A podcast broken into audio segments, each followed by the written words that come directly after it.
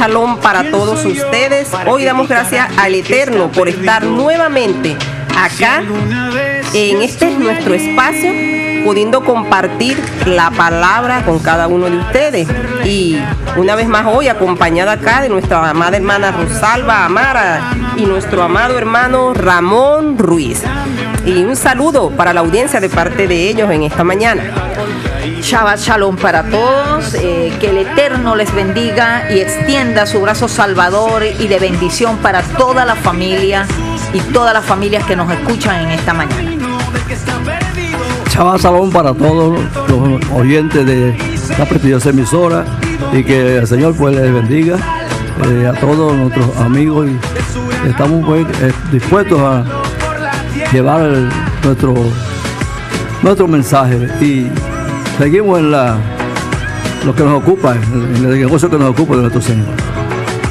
Y continuando en esta mañana con nuestro espacio retornando a la senda antigua, voy a dar lectura a nuestro verso lema que se encuentra en Jeremías capítulo 6, el verso 16. Así dijo Jehová, paraos en los caminos, mirad y preguntad por las sendas antiguas, cuál sea el buen camino andad por él y hallaréis descanso para vuestra alma. Mas dijeron, no andaremos. En esta mañana doy gracias a nuestro Padre Eterno porque el volver a la senda antigua es el llamado que Él está haciendo en este tiempo. Debemos volver a las bases bíblicas, a ese basamento que solo lo podemos encontrar en las escrituras y donde mejor tenemos ese basamento desde el Antiguo Testamento, el llamado Antiguo Testamento. Desde allá, porque sabemos que todo el Nuevo Testamento es cumplimiento de muchas de las cosas que están anunciadas en el Antiguo Testamento. Y hoy continuando con el espacio de los precedentes que estamos presentando, precedentes bíblicos que hacen uso de esas figuras de la adopción, de la asimilación, del convenio. Hoy vamos a continuar con esto y antes de entrar al, personaje de hoy, que es Ruth, quiero hacer un comentario porque en la semana pasada hablamos de Raak, la ramera y de todo lo que había pasado y del convenio que Raak hizo con el Dios de Israel.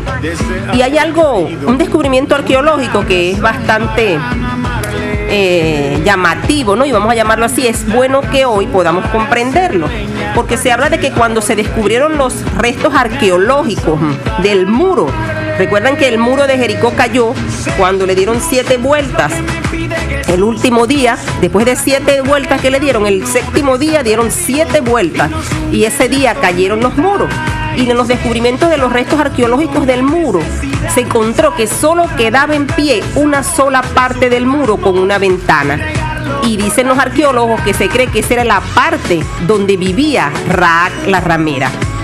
Y vean, arqueólogos italianos de la Universidad La Sapienza de Roma, en colaboración con arqueólogos palestinos, hallaron restos de esas monumentales murallas que rodeaban la ciudad bíblica de, de Jericó y según el relato de la Biblia, recuerden que las murallas de Jericó estaban situadas en el valle interior del Jordán y fueron destruidas al son de las trompetas del ejército israelita, que fue dirigido por Josué, y eso pasó mucho, hace mucho tiempo antes del Señor, ¿verdad? Jesús, antes de que Jesús viniera.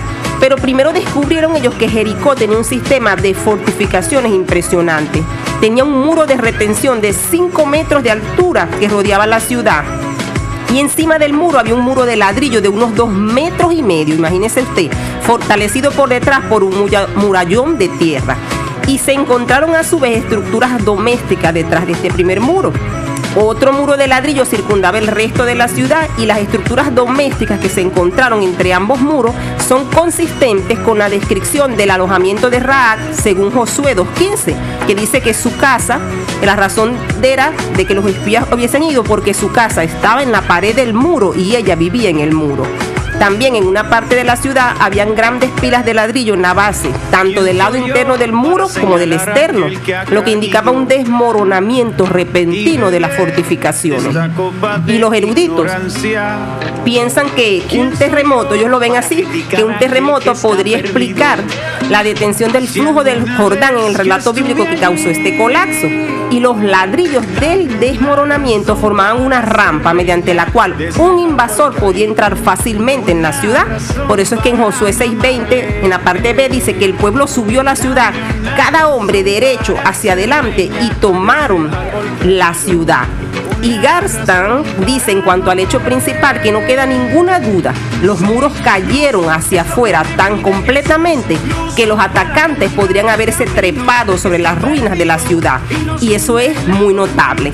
Entonces nos damos cuenta, imagínense usted el milagro de que solo quedó en pie la muralla donde vivía Raag la, ramera. Bien, amados, en, esta mañana vamos a hablar de un personaje eh, que se llama Ruth. Eh, y vamos a ver las implicaciones de una decisión en esta mujer. Estamos hablando sobre la adopción, la asimilación y el convenio. Vamos a hacer un breve recuento histórico del libro de Ruth. El género literario del libro de Ruth es etiológico porque explica el porqué del cómo de algo, es decir, el estudio sobre las causas de las cosas. En este caso vemos un relato, en el relato que había hambre en la tierra, ¿verdad? Israel estaba siendo abatida por hambre y esta familia, una familia judía, eh, formada por Abimelech y Noemí y sus dos hijos, Malón y Kelión, eh, bueno, no era cualquier familia, pero ellos deciden abandonar Belén, que eh, significa casa del pan, es decir, casa de todo. Ellos tenían todo en Israel, pero por la situación puntual que se estaba viviendo, decidieron salir de su tierra para ir tras un futuro incierto en tierra de Moab, un país gentil el cual estaba continuamente en tensión con Israel. Ante esta decisión, y bueno, ellos llegaron allá y las hijas, los hijos de él, tomaron eh, como, como esposas a mujeres moabitas. Quiero acotar que Moab viene, eh, este país surge por el incesto entre las hijas de Lot cuando salen de Sodoma y Gomorra cuando ellas lo embriagaron y en la cueva se llegaron a él buscando descendencia. Esta familia, como ya les dije, tenía dos hijos, Malón y Kelión, y llegados a Moab, ellos tomaron mujeres moabitas en las cuales que las cuales tenían otras creencias, pues creían en dioses extraños y su cultura era diferente a la cultura del pueblo de Israel. Estas mujeres se llamaron Ruth y Orfa. Ruth significa amistosa y Orfa significa terca. Lo fatal de esta situación es que llegados allá sucede que se muere el esposo de Noemí, eh, y mueren sus dos hijos también. Y esta mujer queda viuda con sus dos nueras extranjeras en un país desconocido. Este panorama era totalmente desolador. Y es aquí donde este, ella les pide a, estas muchachas, bueno, quédense en Moab porque yo voy a regresar a mi tierra, a Judá. Algo importante que señalar, que en la antigüedad las mujeres no heredaban, solo heredaban los hombres, lo que implica que estas mujeres habían quedado en la calle. Así que Noemí pensaba que qué iba a hacer con todos estos años encima, porque era una mujer de avanzada edad, en una tierra extranjera, viuda y con dos hijos muertos y sin herencia. Lo lógico es que las dos nueras jóvenes se fueron, e hicieran su vida, se quedaran allí pero este, en parte fue así porque Orfa decide quedarse, más Ruth decidió que irse con su, con su suegra, con Noemí, y es allí donde hace las declaraciones más grandes de la historia de la fe. En Ruth 1.16, ella le dice, no me ruegues, es decir, no me insistas que te deje y me aparte de ti, porque a donde quiera que tú fueres iré yo, y donde quiera que vinieres viviré, y tu pueblo será mi pueblo, y tu Elohim será mi Elohim. Donde tú murieres, moriré yo, y allí seré sepultada, así me haga Jehová, y, y aún me añada que solo la muerte hará separación entre nosotras dos. Y esta declaración es contundente, porque en esta declaración vemos rápidamente cómo ya aún antes llegar a Belén de Judá, vemos a Ruc asimilándose a la nación de Israel, reconociendo al Dios de Israel como su Dios y al pueblo de Noemí como su pueblo. Entonces nos damos cuenta de esta figura que se está presentando acá en este momento. Y fíjense algo, ellas regresaron a Belén de Judá, uno de los lugares más célebres de la historia bíblica, situado a 8 kilómetros al sur de Jerusalén. Y eso lo pueden confrontar en 1 de Samuel 17, 12 y 15. Y se le llamaba Belén de Judá para distinguirlo de Belén de Zabulón, que estaba a unos 10 kilómetros al noroeste de Nazaret. Otro nombre que se le daba era Belén Efrata. Y nos damos cuenta que ella está asimilándose acá al hacer esta declaración tan contundente y que iba a ser tan importante para el desarrollo del resto de los acontecimientos que pasaron acá desde este momento. Porque al asimilarse, ella va a adquirir varios derechos que vamos a ir viendo a medida que vayamos llevando la historia. En efecto, Ruth, eh, en Ruth podemos observar la figura de la adopción. ¿Por qué? Porque ella adopta una ubicación geográfica. Cuando le dice, eh, no me dejes que me aparte de ti, porque a donde quiera que tú fueres, iré yo. Ella adopta ciudadanía, porque dice, tu pueblo será mi pueblo. Y adopta una fe en el Elohim de Israel. ¿Por qué? Porque tu Elohim será mi Elohim. Aquí vemos también una estadia futura, porque dice, donde tú murieres, moriré yo y allí seré sepultada. Entonces vemos aquí en el verso 18 algo que quiero acotar, que viendo Noemí que estaba tan resuelta a ir con ella, no dijo más. Aquí hay una decisión tajante, una decisión no circunstancial, sino basada en una resolución y en una convicción. Y viéndolo bien, esto, esta fue eh, en realidad una decisión que tiene su implicación. Exactamente como están tratando nuestras hermanas desde el punto de vista bíblico, eh, como estas figuras jurídicas que hemos venido tratando toda esta semana, que habla de la adopción, habla de la herencia, habla de la asimilación. Y entonces cuando hablamos de la asimilación, dice que la asimilación, ¿verdad? La asimilación dice que es un modo de designar el proceso de integración de un grupo étnico-cultural a uno mayor. Entonces, él, por eso es que tiene mucha relación esto que viene tratando nuestras hermanas desde el punto de vista bíblico al punto de vista también eh, legal, porque es el proceso que están viviendo, que vivieron todas estas mujeres, que las que venimos, venimos tratando para hacerse, ¿eh? para poder adquirir pues un beneficio, para adquirir una herencia, para adquirir, entrar también en esa integración familiar de la que están las hermanas tratando. Y esta necesidad que ellas tienen en este momento las van a llevar algo que está plasmado en las escrituras, porque como les decía nuestra hermana Rosalba, ellas quedaron desamparadas. No había un hombre en ese momento que las representara. Muerto Elimelech, muerto los dos esposos, tanto de Ruth como de Orfa, ellas quedan en una situación donde ellas necesitan tener a alguien que pueda rescatarlas o liberarlas. Y eso es lo que es llamado a la luz bíblica el pariente cercano, que en hebreo es el Goel y en este caso tenía una doble obligación el Goel, porque tenía que rescatar la parcela de terreno que Noemí había puesto en venta. En RUT 4.3 se visualiza ese hecho. Él tenía que, Noemí había vuelto del campo, ¿verdad? Y había decidido vender una parte de las tierras.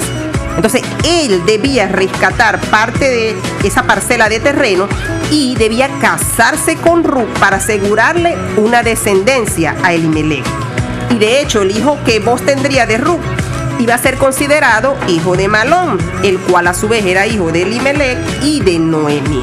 Entonces este Goel es una figura muy importante porque es el mismo papel que hizo Yeshua.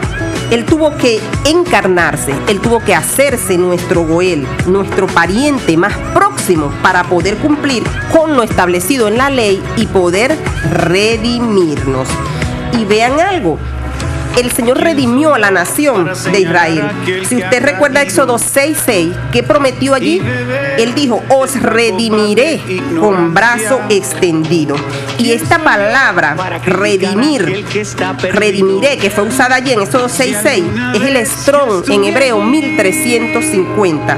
Y eso viene de la raíz primitiva Gaal, que es redimir, de acuerdo a la ley oriental de parentesco, es decir, parientes próximos. Y comprar como tal de vuelta la propiedad de un pariente o casarse con una viuda. O sea, era alguien cercano, era el defensor, era el que los iba a rescatar, era el vengador. Esa era la figura que era simbólica de Yeshua y que en este momento estaba teniendo voz. Exactamente, está muy bien explicada lo que significaba todas estas figuras que estamos tratando de la asimilación, de la integración de una familia a otra y de la herencia como tal. que Yo quisiera leer aquí también eh, esta parte de la palabra eh, en Ru 4.9 y dice, y vos dijo,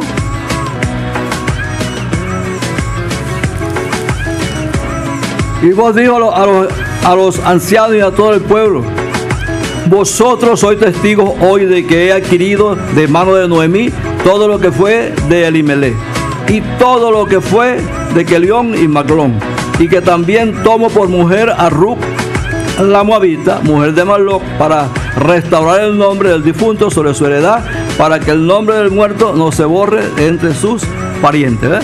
Entonces quedamos viendo la figura de la herencia como tal para que, que, que le proporciona, ¿verdad? Esa decisión de vos de redimir, pues. Entonces, y más el matrimonio que le ofrece, porque también le ofrece un matrimonio aquí, y aquí podemos ver cómo también hereda a través del muerto, también ella heredó, y además ahora precisamente que se casa con vos, que también es un hombre rico, que tiene muchos bienes y también hereda. Entonces estamos viendo cómo heredan, cómo entra la heredad, cómo entra la asimilación y cómo entran los convenios que están haciéndose en esta parte de la palabra. Entonces que esto es un aspecto constitucional, podemos tratarlo como un aspecto constitucional, porque hablando de su ley, de la Torah. Esa es la ley de que de tal se está abriendo, de tal manera que esto es muy importante para la humanidad, pues, para nosotros que estamos haciendo este tipo de, enseñanzas que nos permite, eh, a la luz de la palabra, y a la luz jurídicamente hablando, establecer estas cosas como ciertas.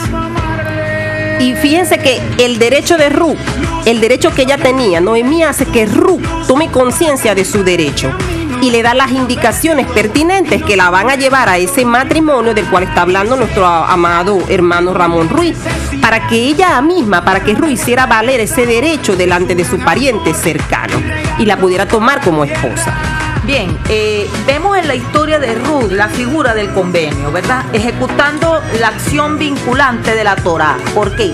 En números 15, 16 dice que un mismo decreto, una misma ley será tanto para el pueblo como para el extranjero. Allí Ruth, al haber adoptado la ciudadanía, ¿verdad? Ella pasa a estar bajo la cobertura de la Torah, bajo la cobertura de la ley. Ahora bien, quería señalar algo acá, ¿verdad? Eh, en la figura del convenio se hace vinculante y cubre a Ruth, quien había decidido, ¿verdad?, adoptar la ciudadanía de Israel, como ya le dije anteriormente, y seguir la fe en el Elohim vivo. Ahora, en Levítico 25:25 dice así: Cuando tu hermano empobreciere y vendiere algo de su posición, entonces su pariente más próximo vendrá y rescatará lo que su hermano hubiere vendido. Aquí vemos, ¿verdad? Pariente más cercano o más próximo en hebreo es Goel, como lo ha venido eh, señalando la hermana acá. Y vendrá y rescatará a lo que, lo que su hermano hubiera vendido. Ese pariente cercano Goel significa redentor, el que redime o compra de nuevo. En el caso de Ruth, por haberse asimilado a su pueblo, al pueblo de Noemí y a su fe, fue cubierta por la ley vinculante, ¿verdad? Que ya nos señala Levítico a los fines de ser rescatada de la pobreza y de la esclavitud, siendo entonces vos, el pariente más cercano, quien hace el papel de un Goel, es decir, de un redentor. Y para ver este papel de redentor, vamos a estacionarnos hoy en Ruth 39, donde vamos a ver cómo vos extiende su manto sobre Ruth y el significado de todo esto. Pero si quieres saber qué fue lo que pasó acá, no te pierdas nuestro próximo espacio la próxima semana para que veamos las implicaciones tan hermosas de lo que significa hacer convenio con ese Dios eterno y asimilarse a Él y los beneficios que esto trae. Que Jehová te bendiga en esta mañana. Chava Chalón para todos ustedes.